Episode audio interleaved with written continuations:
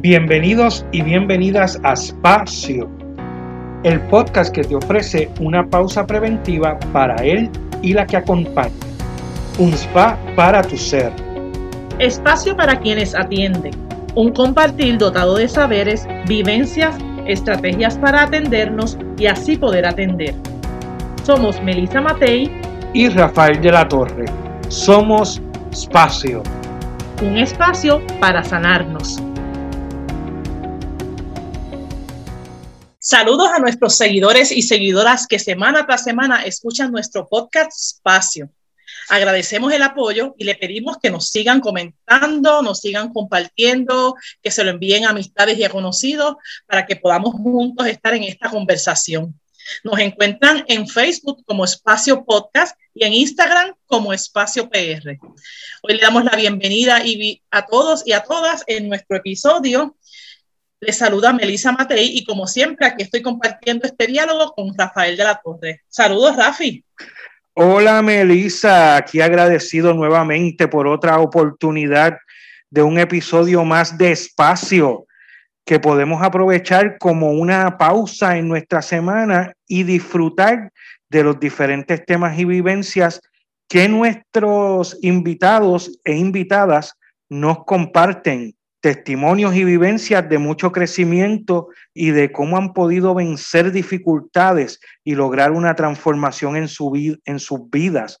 Agradecemos a todos y a todas por su apoyo y hoy vamos a conversar con un joven, él no vive en Puerto Rico, lleva viviendo en Estados Unidos desde los ocho años y hoy nos regalará algo de su historia él se llama Santos Cruz Cardona. Saludos Santos y gracias por aceptar nuestra invitación.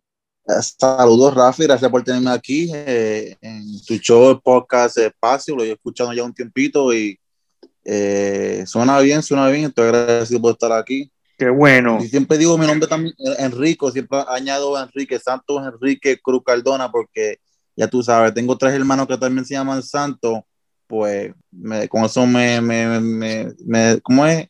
Me te identifica. Eso un mito, un poquito de Eso, es un mito. Eso, eso, eso, eso. Que te pasa, te pasa igual que a mí, que en mi casa todos somos José, y entonces pues hay que llamarse por el segundo nombre para distinguirnos también. Pues ya, ya, ya tú me entiendes mi historia, ya, ya entiendes por lo menos la mitad de mi historia, entonces, de mis dolores y mis penas. Bueno, Santos, me alegra mucho que estés compartiendo este espacio con nosotros y nosotras. Ya has escuchado otras entrevistas que hemos realizado, por lo que sabes que nuestra primera pregunta va por la línea de lo que ya empezamos a hablar. Cuéntanos quién eres, quién es Santos. Historia corta, mi nombre completo es Santos Enrique Cruz eh, a la corta edad de 8 años, pero mi familia va recogiendo motete, como dice abuela, eh, de Puerto Rico y por razones personales, eh, pues llegamos viviendo y mudándonos para Rochester. yo me recuerdo que al tiempo estábamos viviendo en un shelter, bueno, tenemos hogar, vivimos un par de, par de meses en Puerto Rico en un shelter antes de trasladarnos aquí a Rochester, a también a vivir en un shelter eh, a un lugar desconocido en la cual no se conocía ni el lenguaje ni la cultura de lo que había que, ¿sabes? Lo que uno tiene que encontrar. Siempre hubieron problemas familiares, cosas que, que uno mira, uno ve y pueden, eh, de cómo es, pueden, pueden cambiar la opinión de una persona en la, en la vida y de, de, de, de, cómo uno puede caminar su vida de una manera en la cual uno puede desarrollarse, tú me entiendes.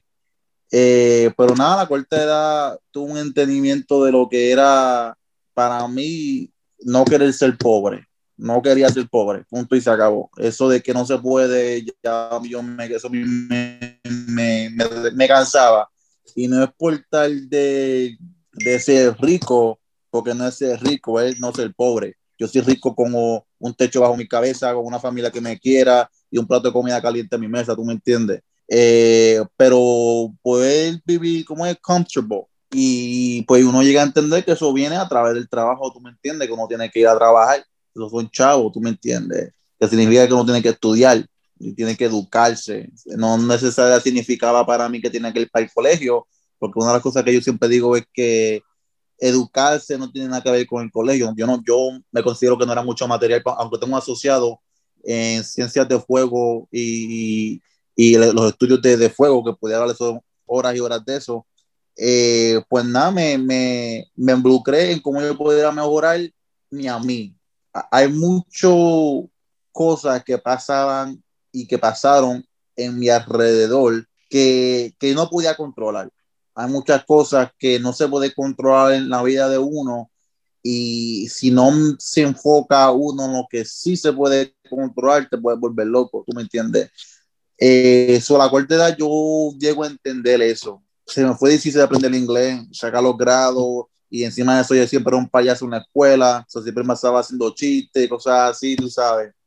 Pero nada, ya a la larga pues pude, pude aprender el lenguaje, eh, yo me recuerdo que yo estaba interesado en unas clases, unos cursos de ser, de ser bombero, que me llega a mi propio, mi, mi próximo punto es, eh, lo primero diría que para, yo poder triunfar era poder mirarme hacia adentro y preocuparme de lo que puedo controlar. Y lo segundo que puedo decir que me ayudó, me ayudó a mí a poder ir hacia adelante, después de poder trabajar en lo que sí puedo controlar, que es en mí mismo, ¿tú me entiendes? Es poder eh, asegurarme que le, que le haga, le saque buen provecho a los, eh, como la palabra es, la palabra que estoy buscando es las oportunidades, a, diría eso, las oportunidades que te trae la vida. Eh, a veces, por cuán fuerte que tú seas o tan inteligente que tú seas, si tú no estás bien ubicado, tú me entiendes, a veces no es que tú sabes, es a quien tú conoces, tú me entiendes. Y tanto como eso, a veces la vida nos da y nos trae y nos brinda X, Y cantidad de oportunidades yo siempre lo llamo como que, como la gente, cuando la gente dice, Dios, ¿por qué no me mandaste esto? Dios, ¿por qué no? A veces, si te, si te bien en tu vida, tú puedes ver varias, yo, por lo menos yo puedo, puedo mirar en varios lugares y decir, si yo hubiese tomado esta decisión de esta manera, pues mi vida pudiera haber cambiado en cierta manera, ¿tú me entiendes? Para mí uno de esos obstáculos es cuando yo escuché que había un programa de bomberos, yo estoy en séptimo grado y escucho que hay un programa de bomberos que empezaba en la high school, se llaman los programas de vocacionales, tipo así. Eh, ¿Qué pasa? Que a mí me dicen, mira, tú no tienes, tú no sabes inglés para estar con esos programas, tú me entiendes que a lo que son que tú vas santo, tú no sabes inglés para estar en esos programas. Pero pues yo, en vez de preocuparme en lo que no podía hacer, yo me preocupé esos tres años en aprender inglés, tú me entiendes, a pasar los cursos de inglés, a pasar las clases, a, a mejorar mi, hasta el sol de hoy yo escribo feo en inglés, pero ¿sabes? me defiendo, no le cogí miedo porque mi miedo a, a, ser pobre era más grande que el miedo mío de que la gente se riera de mí porque a lo inglés mataba, ¿tú me entiendes? El de la gente me tripea, lo que sea, pero ¿sabes? que no puedo, a eso no puedo responder, ¿tú me entiendes? Yo me preocupo en lo que yo puedo controlar, ¿tú me entiendes? Y actualmente eres bombero, ¿verdad? La historia larga, corta, sí bombero ahora. Ya llevo 10 años trabajando para el departamento de Rochester eh, ya 10 años, eh, a ver si cojo el próximo examen de teniente y a ver si lo paso, pero estamos en esa. Ahora trabajando como 10 años como bombero ya y mirando para atrás, pues si yo no hubiese cogido la determinación yo mismo de coger mi propia tracks, ¿cómo es? De coger mi propia vida por los timones y decir, esto es lo que yo voy a hacer, a mí nadie me va a parar punto y se acabó, ¿tú me entiendes? Porque habían los recursos necesarios para yo poder triunfar tú me entiendes. Y cuando es recurso que, que hay para uno poder triunfar, hay que, sacarle el buen provecho, tú me entiendes. Tío Rafa, tú sabes, tú conoces más de mi vida que nadie, tú me entiendes. Eh, a veces es difícil hablar de las cosas oscuras, tú me entiendes, porque todo el mundo tiene vida del pasado y cosas en la familia, pero nunca me di por vencido, tú me entiendes. Y mi, mi, mi querer siempre quiso ser eh, en crecer en esas áreas, tú me entiendes y que hasta para ser bombero, la gente, ah, como tú puedes ser bombero, yo, yo prefiero quemarme que ser pobre. Punto, y se acabó. Y eh, vuelvo a repetir, no es el pobre de ser rico, es el pobre de que si yo me quiero comer un brownie, pues me lo comí, tú me entiendes. Eh, de vivir la vida tranquilo, tú me entiendes. Eh, que, no, que no es fácil, tú me entiendes. No, no, no es fácil en el mundo que vivimos, ahora con COVID también, tú me entiendes. Los trabajos se están cayendo, la gente está enferma, tú me entiendes. Y también experiencia eso en, la parte de lo que cuando yo voy al hogar de una persona y están en su crisis, que para ellos es crisis más grande que ellos han tenido, tú me entiendes, y tener que tener una mente para poder bregar con lo que está pasando, curar a la gente, transportar a la gente y bregar, pues eh, se ven muchas diferentes historias, tú me entiendes, con personas que, que han pasado o están pasando cosas más fuertes de las que yo pasé, tú me entiendes, pero como quiera siguen dándose pies adelante, tú me entiendes. Y los dejo con eso, esa era parte de la mentalidad mía que me ayudó a mí a poder seguir, era, no importa lo que yo esté pasando, hay una persona allá afuera que está pasando algo peor de lo que yo estoy pasando y sigue caminando hacia adelante. Santo, entonces déjame ver, eh, lo que estoy captando que tú nos dices con esto de no ser pobre es que tú pasaste mucha necesidad. Nos narraste que de, de, pequeño, de vivir en hogares y de vivir en hogares en Puerto Rico y de vivir en hogares en Estados Unidos, que realmente ambos deben haber sido experiencias difíciles, pues tú en algún momento dijiste, no, no, ya, e, esto yo no lo voy a vivir más, este, esto tiene que tener algún final, yo no quiero necesidad, yo quiero tener lo mío, ¿verdad? Como dirían los muchachos de nosotros, yo quiero poder este, lograrlo por mí mismo. Y entonces empezaron esas determinaciones. Tú tuviste, me gustaría, ¿verdad? Que nos pudieras compartir si en esa, este, aparte de tu determinación en la escuela superior, cuando te hablaron de esos programas, si hubo alguien, si hubo algún maestro, eh, algún amigo que te apoyó, porque yo sé que mucha gente te diría no puede, él no puede, sabe que hay mm. mucha gente, pero hubo cosas que hubo alrededor que te, que te ayudaron a, a, pensar, mira, si puedo. Yo estoy pensando, porque es que me gustaría tener, pero fue la, la, la realidad, la realidad de la respuesta es que no, que estar en un hoyo tan y tan hondo, tú me entiendes, donde a veces yo miro para atrás y yo tengo cinco hermanos, tú me entiendes, hermano, hermana, y si no salgo yo, no sale nadie, tú me entiendes, porque está todo el mundo atrapado en el mismo problema, tú me entiendes. Y digo eso porque yo a la, a la edad de los 15, 16 años, pues tuve que salir de mi casa para poder lograr lo que yo quería hacer y esa es la manera en la cual yo lo interpreto mirando para atrás eh, para poder seguir como bombero, para poder seguir creciendo la escuela, los estudios, tú me entiendes, de la manera en la cual yo lo quería hacer.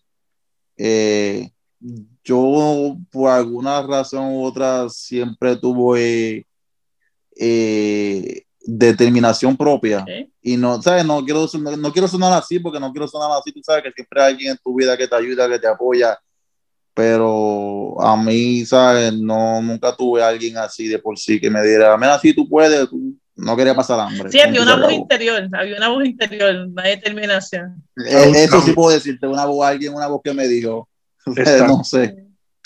Mira, Santo, te, te, quería también preguntar, ¿verdad? Ante todas esas situaciones, ¿verdad? Que, que estuviste pasando. ¿Tú nos podrías contar algo, alguna, de, alguna situación, esa que te, que verdad que te movió el piso y que te llevó a que a decir esa, esa, expresión de que yo esto no es lo que quiero para mí, yo quiero algo más. ¿Cuál fue esa situación que te llevó a, a ese momento en que tuviste que tomar una decisión? O te vas con la situación y te caes en esa crisis, te quedas en esa crisis, o haces un cambio en tu vida hubieran varias, de las tres, yo tres que se sobresaltan.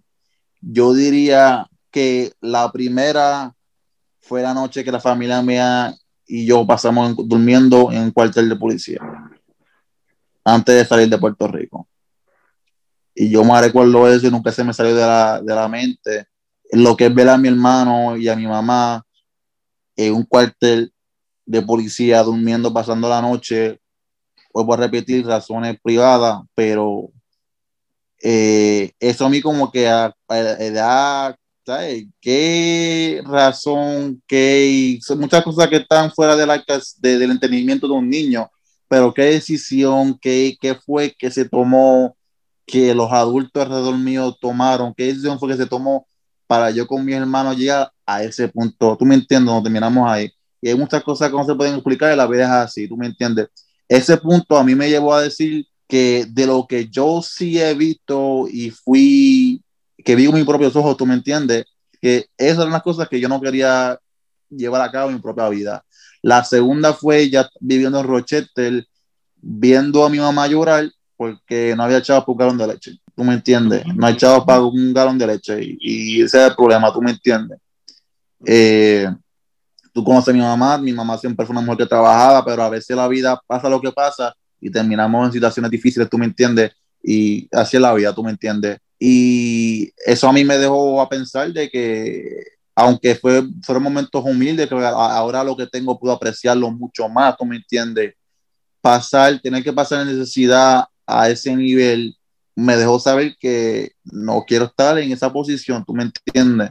Que, que, qué es lo que yo tengo que hacer, en qué me tengo que acoplar para yo no estar en esa posición, tú me entiendes. Y lo último más grande yo, yo pudiera decir, porque ni en la academia, porque eh, la, la, muerte de mi hermana, o sea, hace como cinco años muerte, muere, eh, muere mi hermana menor, eh, ya acaba de graduar del colegio aquí de RIT, que es un, un colegio de, tecnología, cuyo ella, igual que yo, se había ganado una, una, beca. Yo no pasé colegio, no, pero para otras cosas, pero ella tiene una beca, ya ha terminado todo y murió, falleció. El mismo día que cogió el primer, el primer cheque el primer cheque que le dieron cuando después salió del colegio, después que consiguió un trabajo en el hospital, cobró el primer cheque y ese mismo, el, mismo día, el día después falleció un accidente de carro. Eso a mí me cambió, fue lo más grande. Yo pasé por muchas cosas, por hambre, por dolor, me rompió la mano, me cayó el segundo piso, me rompí el casco, o sea, he sacado un punto, pero lo físico, yo estaba acostumbrado estaba acostumbrado al dolor físico, 100%. No estaba acostumbrado al dolor emocional a ese nivel. A ese nivel, porque yo pasé mucho dolor emocional, pero para mí ya eso era un roto, un disco roto, ¿tú me entiendes? La muerte de mi hermana mm, fue más que la muerte de mi hermana porque llegó a un punto donde el trabajo mío ya no importaba, eh, eh, nada importaba, nada del tiempo no tenía sentido y fue que me fui yo perdiendo como que el piso dejado de mí porque no, no tenía sentido de nada, ¿tú me entiendes? Porque la muerte de ella pues me, me llegó mucha reflexión a mi propia vida. Una mujer que hizo todo debido, una mujer que, que, que hasta iba para la iglesia, una mujer que, que sabe, que, que, que yo mismo defendí muchas veces hasta desde juventud, que yo vamos para aquí, vamos para allá, tú me entiendes, que, pienso que en parte la crié eh, como hermano mayor y que se defendió y que se cuidó en todas partes, que llega y luchó, tú me entiendes, de la manera que ella luchó para llegar, porque yo luché, yo tuve la mía como bombero, tú me entiendes, para llegar a la academia, y eso es otra historia grande, tú me entiendes, era una academia grande llena de americanos y, y diferencia y cultura, pero ella había hecho tanto y lo hizo todo bien, que cuando yo reflexiono mi vida, yo no sé si yo quiero ser bombero, yo lo hice para no tener hambre, y ya el pensamiento de tener hambre cambió a, y si yo me muero mañana, mm. estoy haciendo lo que yo en realidad deseo hacer con mi vida. Y si yo me muero mañana, porque, ¿sabes? Uno, en parte uno no puede pensar así, tú me entiendes, pero es realidad. Y a mí esa realidad, pues tocó la puerta, tú me entiendes, me dio en la cara y me dijo, ¿y si tú te mueres mañana? ¿Tú me entiendes? Y ahí es que empiezo yo a desarrollar y sacar tiempo y sacar espacio para Santos Cruz para Santos Enrique Cruz Cardona. ¿Qué es lo que es Santos Enrique Cruz Cardona? Porque lleva tanto tiempo viviendo por mi familia, por mis hermanas, eh, por mis hermanos, eh, eh, tratando de salir hacia adelante, que nunca paré a pensar qué es lo que a mí me gusta, ¿cómo me entiendes? Hacer, desarrollarme, ver.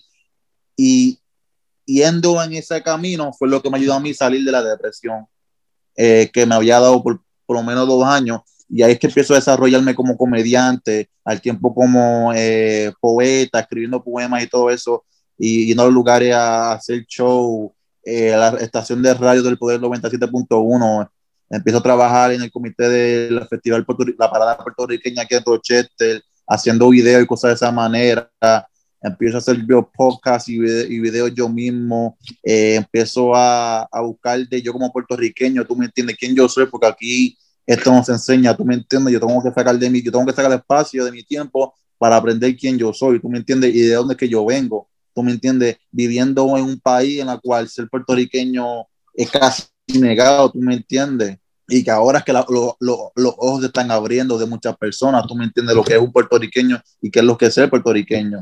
Eh, eso, por eso muchos comités y ahora pues trabajando en la capacidad como presidente de la Liga Hispana Juvenil de Rochester, Nueva York, eh, en lo que lo, lo, que yo creo es adentrando a la juventud para atraerle a ellos lo que yo pienso que no tenía mi juventud, que era conocimiento de diferentes varios programas, cosas que habían para poder ayudar a un joven salir de cualquier XY problema que tuvo, que está, o que se presente, tú me entiendes.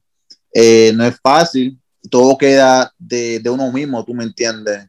Pero ahora con este programa, eh, creciendo la pelota aquí en Rochester, ayudando a las familias latinas, las familias de Puerto Rico que están llegando, o sea, emigrando de Puerto Rico, ya aquí en Rochester han, han parado 3.000 familias puertorriqueñas, ¿no me entiendes? Ayudando con la, la, la, lo, como yo tuve la dificultad de acoplar al lenguaje, a la cultura, pero no solamente eso, pues traigo lo que es la radio para los jóvenes, traigo lo que es los trots de bomberos para que los muchachos vean lo que es un trot de bomberos, tú me entiendes, y que no le cojan miedo a todos los botones que están en el trot, tú me entiendes, eh, y que se vayan familiarizando con lo que lo que se puede llegar a cabo cuando uno dice esto es lo que yo voy a hacer. Y eso en parte es Santo Cruz.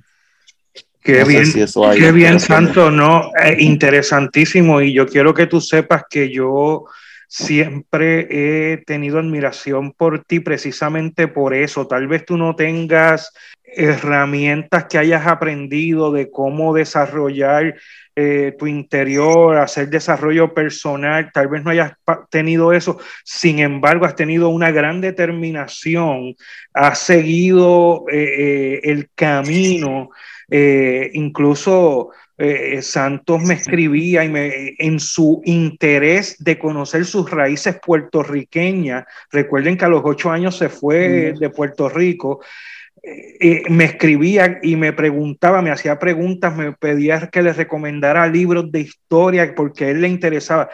Yo he, tenido esa admiración con él precisamente porque él ha buscado, él ha buscado ante todas las situaciones que ha pasado, él ha buscado cómo superarlas, cómo ir más allá y termina igual que como hemos hablado en episodios anteriores el servicio, te lleva el, poder, el poder trabajar contigo, te lleva al servicio. Y ahí está él dando servicio en la ciudad de, Rochester, eh, con los equipos de pelota, eso aparte de ser, ¿verdad?, de su profesión, de ser bombero, eh, y, y, ayudando en, en, diferentes, en diferentes lugares, ¿verdad? Y el programa de radio y todo eso. Sabes que me llama mucho la atención, ¿verdad?, de lo que estás planteando.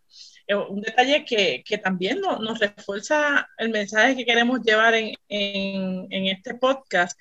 Dijiste que tuviste que hacer una pausa, que la muerte de tu hermana te hizo pausar mm. y que esa, esa pausa la tomaste para averiguar qué era lo que a mí me gustaba hacer. Entonces, eh, es bien interesante porque somos, ¿verdad? Muchos, hay mucha gente que nos está escuchando que vive la vida para trabajar, para salir de, la necesidad, para pagar deudas, para, mantener el carro que quiere o el estatus que quiere, eh, incluso gente de dinero que vive la vida para mantener un estatus que quieren tener, pero de repente detenerse y hacerse la pregunta, si mañana yo me muero, realmente todo lo que he hecho hasta este instante es suficiente. O sea, me realicé como persona. De verdad que es sumamente este, importante eso que nos estás planteando y ojalá mucha gente se hiciera esa pregunta. Yo creo que es una pregunta que no tenemos que esperar que pase algo terrible en nuestra vida para hacernos la pregunta de decir, lo que yo estoy haciendo me hace feliz, ¿verdad? Porque este, realmente eh, a eso vinimos, es una de las cosas que yo creo, vinimos en este mundo a ser feliz, o sea, me está haciendo feliz, así que en ese sentido me parece genial, este, Santos, ese planteamiento que tú haces y reconozco que hay mucha fortaleza en ti, ¿verdad? Que hay mucha fortaleza en ti y que qué bueno que le estás transmitiendo eso a otros, porque cuando te hice la pregunta de su gente, tú tienes una determinación, pero no todo el mundo la tiene. Y mucha gente con tu historia de vida pudo haber cogido la historia de vida de excusa para justificar ser este, delincuente, para justificar hacer otras cosas y la gente diría, bendito, pues si con todo lo que pasó se entiende, ¿no? Pero también se puede hacer algo distinto. Entonces, este, tu testimonio es maravilloso para muchos jóvenes y para muchos adultos también en darnos cuenta que momentos de crisis como el que estamos viviendo ahora, pues no, lo que tenemos es que tener determinación, y, y, pausar y hacernos preguntas, las, que nos, las preguntas que nos toque hacernos. Y yo creo que esa pregunta de qué pasa si me muero mañana es una pregunta mundial en estos momentos con tantas muertes que estamos viendo. O sea, realmente, si nos toca morirnos mañana de COVID o de lo que sea, de un accidente, lo que sea, yo viví, hice lo que tenía que hacer, disfruté. Así que muchas gracias por no tu testimonio. no se quedó como una víctima, ¿verdad? Que es la otra actitud que podemos tomar, quedarnos como víctimas y no superarnos. Y, clave, clave quiero dejar que a veces la determinación sola no es parte de, como yo digo, a veces la, la, fe sin acción está muerta, tú me entiendes, la gente, la fe sin acción está, o, que, o hay, hay que venir con fe, pero es con acción, tú me entiendes. Lo, yo, yo tengo fe que la acción que yo voy a tomar en mi vida va a tener fruto, pero eso no de quedarte sentado, esperar que algo pase, ¿me entiendes? Hay tiempo de esperar tanto como hay tiempo de meter mano, pero a veces la acción no es suficiente a lo que es tener una oportunidad, tú me entiendes, a veces uno puede ser buen trabajador y, y, y matarse y romperse la espalda trabajando, pero si en el sistema social que se está viviendo, X, la, persona que sea, no existen los programas para poder ayudar a la juventud, no existen los programas para poder, tú me entiendes, desarrollar la persona eh, económicamente, no van a poder triunfar. Lo digo porque la única razón en la cual yo pude, yo tuve la oportunidad de poder buscar quién es Santo Cruz después del fallecimiento de mi hermana es porque el trabajo mío con el programa del cual yo llego entrando 10 años atrás es lo que me da a mí el tiempo y el, ¿cómo es? Eh, eh, el estatus económico para yo poder decir, déjame experimentar con esto, déjame experimentar con lo otro, ¿tú me entiendes?